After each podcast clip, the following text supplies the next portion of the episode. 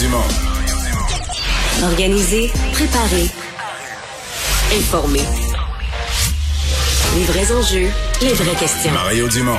Les affaires publiques n'ont plus de secret pour lui. Cube, Cube Radio. Bonjour tout le monde, bienvenue à l'émission. Bon après-midi, euh, bonne fin d'après-midi. J'espère que vous vous portez bien. Et euh, on est un duo annoncé dans toutes les publicités, mais un duo séparé depuis depuis trois semaines depuis maintenant. trois semaines. Vincent, bonjour. Comment ça va? Ça va très bien.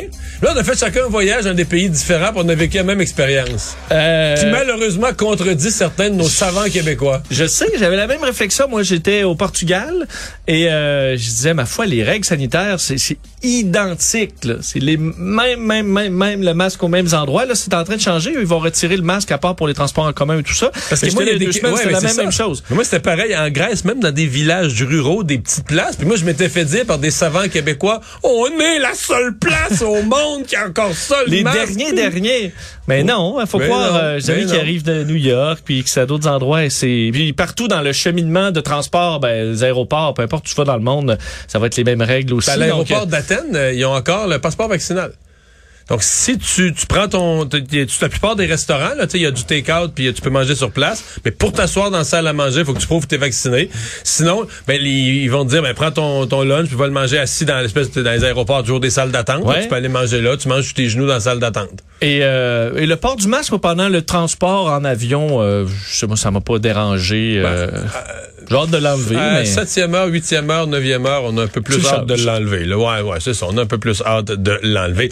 Euh, gros programme euh, pour vous, mais tout de suite, euh, on va aller rejoindre euh, l'équipe de 100% Nouvelles. 15h30 minutes, Mario est avec nous depuis les studios de Cube Radio. Bonjour Mario. Bonjour. Alors des pourparlers aujourd'hui entre le secrétaire général de l'ONU et M. Poutine, le président russe. Est-ce qu'on peut vraiment être optimiste malgré les propos de M. Poutine? Non, j'ai perdu, euh, j'ai perdu le sens de, de l'optimisme. Sincèrement, là, Euh, j'ai l'impression, c'est triste à dire, mais j'ai l'impression qu'il va falloir que l'usure de la guerre dure un peu plus. Euh, en fait, dans le cas de Poutine, lui, il doit encore espérer, s'accrocher désespérément à l'idée euh, d'avoir les gains minimaux pour raconter à son peuple. Même s'il faut qu'il, comme on dit, là, nos grands-mères ont été habitués quand le Québec était pauvre à tricoter avec pas beaucoup de laine, à faire des pantoufles pas beaucoup de laine, mais lui, il faut qu'il réussisse à se construire une victoire avec pas beaucoup d'éléments, mais tu sais, se, se- bâtir un, un narratif, une histoire à raconter à sa population dans laquelle il y a une victoire. Écoutez, euh, s'il n'y a pas ça, il est mort politiquement. Là. Il est mort. Il est, mort dans son pays, à mon avis. Il est pas, il peut pas durer euh, dans, je veux dire, les, vies humaines de ses soldats, la catastrophe économique de son pays, l'énormité des pertes. Il peut pas rentrer puis dire, bah ben, on a fait tout fait ça pour rien. C'est pas, c'est pas quelque chose qui est pensable. Donc, il faut que minimalement, il puisse bâtir l'idée que euh, il a gagné, il a gagné dans l'est du pays, donc il s'est mis en position de force pour négocier. Et je pense pas qu'il ait, atteint ça, à moins que, à moins que lui ait des rapports militaires qu'avec les, les- parce que c'est certain que l'envoi, l'envoi d'armes, le passage des Américains cette semaine et l'envoi d'armes, puis là c'est aujourd'hui, c'est euh, les Allemands qui envoient leurs tanks, là, des, tanks, euh, les guépards, le dernier cri, puis tout ça. Ça va, euh, c'est une menace pour la, c'est sûr que c'est une menace pour la Russie, pour sa capacité d'avancer plus loin en Ukraine. Mais je suis pas optimiste. Je ne pense pas qu'à l'heure actuelle, Poutine soit sérieux dans les négociations de paix. Son ministre des Affaires étrangères, on l'a entendu, hein, M. Lavrov hier, qui brandit le spectre encore une fois d'une troisième guerre mondiale, peut-être une, une menace euh, à, à l'Occident qui envoie des armes euh, du côté de l'Ukraine. Alors on verra Ben, bien. ben, c'est parce que ce qui est inquiétant, c'est qu'au moment où il dit ça, je pense qu'on on en a vu assez sur les difficultés de l'armée russe, de l'armée de terre, là, de, de l'arme, euh, ces difficultés en Ukraine. On, on- a tous compris là que cette armée-là est pas sur le chemin là, pour euh, envahir euh, la Moldavie, la Pologne, euh, puis se rendre jusqu'en France, puis traverser l'océan, puis continuer en Amérique du Nord. Là. Euh, ce que ça nous dit, ce que dit Lavrov quand il parle d'une guerre mondiale, il reste juste une sorte de guerre que la Russie a les moyens de mener. Là. C'est une guerre nucléaire. Et donc, c'est le pire du pire. Et c'est ce qui est, c'est ce qui est inquiétant dans son propos. Parce que je pense plus sincèrement que les membres de l'OTAN, à l'heure actuelle, ont une réelle peur que, de, de, de, que l'armée russe, là, fasse une invasion d'un grand nombre de pays. Ils se sont attaqués à un pays, l'Ukraine, puis euh, euh, ils, ils traversent pas, là, ils passent pas à travers. Donc, ça n'a pas l'air d'une armée qui est, disons, qui est euh, en, en, chemin là, pour une longue série de conquêtes. Par contre, euh, une guerre nucléaire, c'est un autre paire de manches. Chez nous, Mario, à l'Assemblée nationale, c'est le dernier droit des travaux parlementaires. Euh, six dernières semaines euh, qui s'annoncent assez chargées à Québec. Oui, parce que là, tout de suite, là, cette semaine, la semaine prochaine, ils sont dans l'étude des crédits, le processus qu'on connaît, avec le après le dépôt du budget à chaque année. C'est processus. Moi, je me souviens quand j'étais député, c'était une de mes, mes semaines préférées parce que moi, j'aimais les questions budgétaires, mais parce qu'à travers le budget, à travers les dépenses d'argent, tu vois les priorités. Oups, ils en mettent moins là-dessus, plus là-dessus.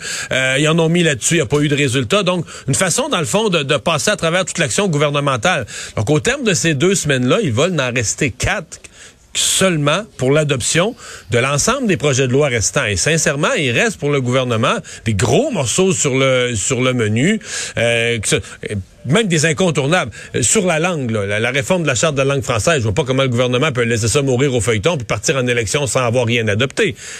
La réforme de la DPJ, Raymond, la, la, petite fille de Granby, euh, tout ce qui s'en est suivi, euh, Régine Laurent qui a présidé une commission d'enquête, on peut pas dire à la population, on a tout fait ça pour rien, le projet de loi en a manqué quelques semaines, il n'a pas été adopté.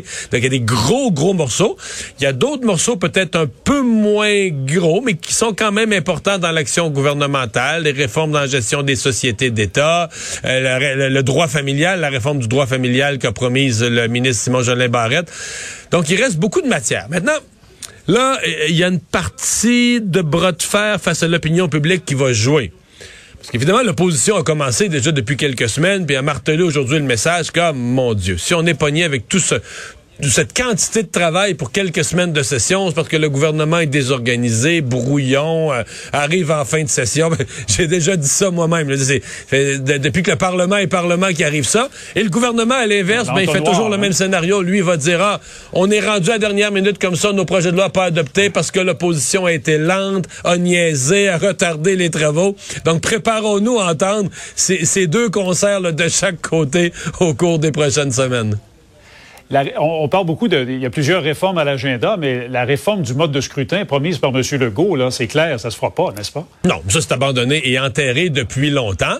Sauf que ça a été ramené euh, assez vivement aujourd'hui par le Parti québécois.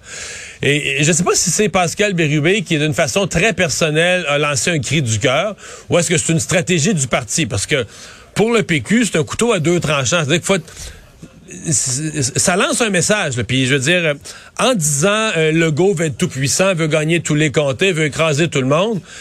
C'est vrai que ça amène dans la population une réaction de dire ouais, y a-t-il un danger que le go soit trop fort, Puis ça peut amener des gens, tu sais, les gens qui sont hésitants à dire ben je serais peut-être mieux d'appuyer un parti d'opposition, c'est pas bon que le go soit trop fort. Ça amène les médias aussi, ça c'est une réaction naturelle. Quand on dit aux médias hey, un tel va être trop fort, les médias sentent le besoin de jouer le contrepoids. Par contre, lui, Pascal Bérubé en disant ça, c'est un terrible aveu de faiblesse. C'est comme dire, ben nous autres, le PQ, là, on, on n'aura plus de siège ou on s'en va à pas grand-chose. Peut-être. Donc, est-ce que c'est pour ça que je dis, est-ce que c'est un cri du cœur ou est-ce que stratégiquement, le Parti québécois, ils se sont dit, garde, on est rendu assez bas, les sondages sont assez difficiles, etc. Ben, on, est rendu là, On joue le tout pour le tout, on joue un qui est tout double, on pose un geste dans lequel il y a une certaine humilité, une reconnaissance de notre position très difficile, mais en lançant l'idée que le gouvernement, bon, a abandonné la réforme du mode de scrutin, donc ce faisant risque de gagner dans le mode de scrutin actuel un, surplus de sièges, etc. Donc, couteau à deux tranchants pour le PQ. Je, serais vraiment curieux de savoir à l'interne, est-ce que c'est une stratégie collective là euh, qu'ils ont adoptée de dire on joue cette carte-là, ou est-ce que une espèce de cri du cœur en cours de point de presse de, Pascal Bérubé, euh, un peu choqué par les événements, est-ce que c'est, comme on dit, c'est, le volcan là, qui a, qui, a, euh, qui, qui s'est mis à cracher des, des cendres? Là? Ouais. Il y a également la nouvelle députée de Marie-Victorin qui a fait son entrée euh, à l'Assemblée nationale aujourd'hui, flanquée d'un François Legault, vraiment tout sourire. Il avait le, sourire fendu jusqu'aux oreilles, c'est le cas de le dire euh, ce matin. Et, M. Legault lui a confié à Mme Desrismond le mandat de faire une tournée pour aller recueillir des suggestions pour la réforme du système de santé. Est-ce que c'est vraiment nécessaire comme rôle? Ben, commençons par le sourire. Euh, ce matin, je regardais ça en direct. J'étais avec Philippe Vincent Foisy durant l'émission. Oh, finalement, on n'a pas commenté l'ensemble de l'œuvre. On n'a commenté que le sourire euh, de François Legault. Bon, euh, on se sentait heureux et fier. Je suppose que c'est comme ça qu'il faut l'interpréter. C'était quasiment trop. ceci dit, bon, le mandat qu'on lui a confié, faut pas se leurrer. Là. Je veux dire, elle est élue. Il reste quelques semaines au Parlement. Elle prendra à peu près pas la parole en Chambre.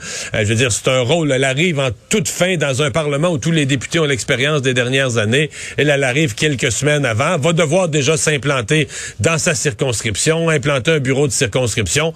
On lui donne un mandat d'aller sentir le pouls sur le terrain. Je sais pas, qu'est-ce qu'elle va découvrir que la, la, la, la, commissaire à la santé ou que les autres n'ont pas déjà découvert ou que le ministre Christian Dubé n'a pas déjà découvert. Donc, j'ai plus vu ça comme une espèce de...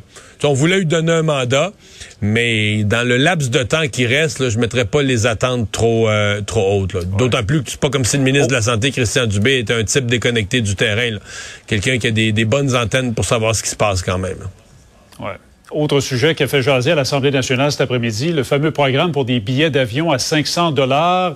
Euh, l'opposition péquiste, le député péquiste des Îles-de-la-Madeleine dit c'est broche à foin, mais le maire nous disait tout à l'heure, Mario, en entrevue à 100 Nouvelles, mais alors c'est en plein ce qu'on voulait, c'est un bon programme. Alors est-ce que c'est broche à foin ou pas? Euh... L'idée est bonne, l'idée est bonne mais Raymond, euh, Raymond euh, faudrait rechercher la dernière fois qu'un programme gouvernemental, lorsqu'annoncé, était bien ficelé dès les premières heures ou les premiers jours. C'est un peu toujours ça, là, tu La première semaine de n'importe quel programme, surtout un programme comme ça, qui crée de l'enthousiasme, tu sais, qui, que les gens adhèrent, les gens, les gens sont intéressés, puis tout ça. Ça, ça, arrive toujours un peu comme ça. on se rend compte est-ce que le gouvernement a pensé à tous les détails, est-ce qu'il y a des complications, etc. Donc, euh, c'est un peu des deux. C'est une, une bonne idée une bonne initiative. Je suis convaincu que les gens des régions sont contents de ça. Ça fait des années qu'on parle du problème du transport aérien régional. On a l'amorce d'une solution. Est-ce qu'au moment de l'annonce, toutes les ficelles étaient parfaitement attachées? Euh, probablement pas, mais c'est c'est pas rare. là. C'est pas facile pour les gouvernements de lancer des programmes. Puis sais, la machine est bien complexe. Puis des fois, le politique, euh, des fois, le politique se tente des complications, puis se dit, ben regarde, là, moi, je, moi, j'annonce, là, moi, je saute, puis les, les derniers petits détails administratifs, on les réglera après. J'ai souvent, j'ai souvent vu ça là, du côté politique, où à un moment donné, on se dit, si on attend que les fonctionnaires aient fini de régler tous les détails, on bougera jamais. Fait qu'on va faire l'annonce, là, ça va provoquer les choses, puis on ajustera ensuite. Puis des fois, c'est ça qu'il faut faire. Et on verra les résultats. Hein. Plus important encore, qu'est-ce que ça va donner? Est-ce que ce sera les, résultats escomptés? C'est à voir dans ben, Je pense que ça va être utilisé euh, massivement. Les, besoins sont là. Je pense pas que je pense pas qu'il va rester des, billets à 500 pièces sur la table à la fin de la, fin de la saison touristique. Euh, le maire Lapierre des, des îles de la Madeleine parle d'un enthousiasme. Alors, on verra si ça se concrétise effectivement. Bonne fin de journée, Mario. Merci. Ah Vincent, dans les autres nouvelles qu'on surveille, euh, pas facile dans les urgences au Québec. Ça fait quelques semaines qu'on qu'on sent la situation se détériorer, la grippe plus la COVID, ouais, avec le reste. Des taux d'occupation qui sont extrêmement élevés euh, à plusieurs endroits au Québec, entre autres dans la grande région de Québec, je veux dire Appalaches, où c'est particulièrement difficile en ce moment. L'hôtel Dieu de Lévis, c'est 176% euh, de taux d'occupation. À Thetford Mines, 150. Hôpital de Montmagny, 140. C'est les endroits les plus affectés. L'Institut universitaire de cardiologie de Québec aussi, l'Hôtel Dieu de Québec, c'est au-dessus de 127 euh, Je vais vous faire entendre une entrevue avec le docteur Élise Berger-Pelletier, urgente à l'hôpital, à l'hôtel Dieu de Lévis, justement, qui essaie d'expliquer un peu ce qui est, selon elle, une tempête parfaite dans le réseau en ce moment et ce qui fait qu'il y a tant d'attentes pour pouvoir voir un médecin dans les urgences au Québec. On le vit dans la région de Québec, mais je vous dirais que c'est partout pareil. Puis oui, c'est une tempête parfaite sur trois aspects. Premièrement, l'offre est quand même diminuée. Hein, les règles de, prévention des infections pour la COVID n'ont pas changé depuis le début de la pandémie, même si Omicron est très différent des premières versions du virus et heureusement beaucoup moins mortel et, et, létal et pour nous, les cliniciens, c'est très différent au micron que les anciens virus. Donc, on a beaucoup de personnel qui sont à la maison, retirés. Vous devez le vivre. Là, tout le monde a attrapé la COVID. Puis on le voit, les gens qui se sont infectés en décembre se réinfectent actuellement. Donc, on a une offre de service qui est nettement abaissée. Parallèlement à ça, on a deux virus, trois virus, je même dirais, qui sont euh, quand même assez fréquents, puis dans les différentes strates d'âge. Donc les trois là, Covid évidemment, influenza, gastroentérite et euh, ça, ça va toucher différentes euh, différents âges. Euh, en ce moment, là, la gastro frappe beaucoup chez les chez les enfants, chez les poupons. L'influenza aussi, la Covid va être euh, davantage chez les plus vieux en ce moment. Donc euh, ça met énormément de tension sur un réseau déjà affaibli. Alors faut éviter euh, les urgences euh, autant que possible présentement. Deux fois la COVID euh, dans une courte période. Euh, C'est un exemple, mais qui vient euh, parler un peu de ce problème des réinfections euh, depuis Omicron. Euh, je, voyais quelqu'un qui disait de- depuis Omicron, ça, on a complètement changé d'univers du point de vue des réinfections. Ouais, et vous l'avez entendu dans l'extrait de Dr Pelletier là, sur ces réinfections. Là, il y a un cas assez particulier au Portugal. Une travailleuse de la santé espagnole de 31 ans qui a attrapé la COVID deux fois en seulement 20 jours. Euh, c'est pas nécessairement que c'est la première fois que ça arrive, mais c'est le premier cas documenté d'une durée aussi courte entre deux infections. Elle a eu le Delta euh, fin décembre, puis l'Omicron en janvier. Alors, c'était pas les deux, la, sous-souche d'Omicron. Là, on parle vraiment de Delta et d'Omicron. Euh, en faisant des tests PCR, on a été capable de comprendre donc euh, ce qui s'était passé dans son cas. Elle qui a développé une toux, de la fièvre, euh, qui l'ont incité à passer des, des tests. On dit par contre ce qu'il y a de rassurant, c'est que, bon, malgré que beaucoup de gens auront la COVID deux fois, en général, la première infection protège en partie contre les maladies graves, les hospitalisations, mais euh, faut s'attendre quand même à avoir beaucoup de cas. On dit euh, au Royaume-Uni, avant Omicron, c'est 1% de tous les cas enregistrés qui étaient de la deuxième infection. Souvent des gens qui l'avaient eu au tout début de la pandémie et qui là attrapaient Delta, euh, ce qui était quand même plus d'une année et demie plus tard. Là, c'est beaucoup plus rapide. On est à peu près à 11% des cas qui sont des gens qui ont déjà eu la COVID et même dans certains cas récemment.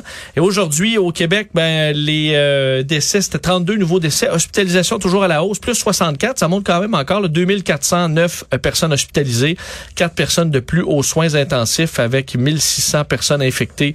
Euh, C'est les chiffres euh, donc euh, du Ça, ça faisait Québec quelques jours aujourd'hui. qu'on n'avait pas de hausse importante des hospitalisations, mais Ouais, aujourd'hui... faut dire que souvent ce mardi, mercredi, c'est un peu plus là, là que ça monte. Alors ça, on voit que le réseau est encore sous tension pas mal. Il y a une nouveauté au centre-ville de Montréal qui attire l'attention aujourd'hui. Hey, ça fait jaser, Mario. L'anneau géant. Euh, en plein centre-ville de Montréal. Alors, un anneau à 5 millions de dollars euh, installé à la- l'esplanade de la place Ville-Marie qui veut être, euh, en fait, qui, qui, euh, euh, qui est modernisé, revitalisé, des travaux qui sont entrepris depuis 2017. C'est un immense anneau de 30 mètres de diamètre, suspendu à quelques mètres du sol. Ce sera ré rétro ce sera illuminé à partir de la fin de l'année. On veut, ça fait déjà un certain temps qu'on travaille à revitaliser ce secteur-là. L'avenue McGill College sur laquelle on retrouve où l'œuvre s'ouvre va être faite aussi dans les prochaines années. Alors on veut et la ville espère que ce soit un endroit là, de rassemblement privilégié pour pouvoir euh, profiter des lieux. Et euh, c'est Claude Cormier, en fait, le- le- le- qui, qui est l'architecte derrière tout ça, Claude Cormier et associé, qui avait fait aussi les fameuses boules colorées dans le village, là, ce qu'on avait Qui sont devenus célèbres. Ouais, et, et que, que là, les gens on- veulent revoir d'année en année. ben, Ouais, là, on était supposé les remplacer par autre chose. L'été dernier, on l'a pas fait. Euh, Ça s'appelait 18 nuances de gay. Hein, mais ça avait été tout un succès, même au niveau international, que cette installation-là, des boules colorées qui flottaient au-dessus de la rue mais là, Sainte-Catherine. c'est juste un... C'est un gros, c'est un gros rond en métal. là. Je dis pas que c'est laid. Ouais, c'est un anneau de porte-clés, mais version 30 mètres. Euh, pour vous, vous le décrire un peu, euh, il faudra. Mais il, il est accroché après. Il est- j'ai- Écoute, j'ai pas analysé la structure, euh, mais oui, là, il est, accroché quelque part. Là. Et euh, tu peux profiter de, de la beauté de l'anneau.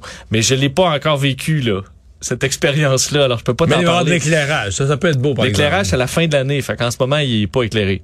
Tu juste y d'y aller deux jours. C'est juste un rond. Ou avec ta- une puissante lampe de poche. OK. Alors, euh, mais ça fait jaser aujourd'hui. Alors, on verra de quoi ça a l'air. Vous passerez dans le coin et vous pourrez euh, apercevoir cet anneau.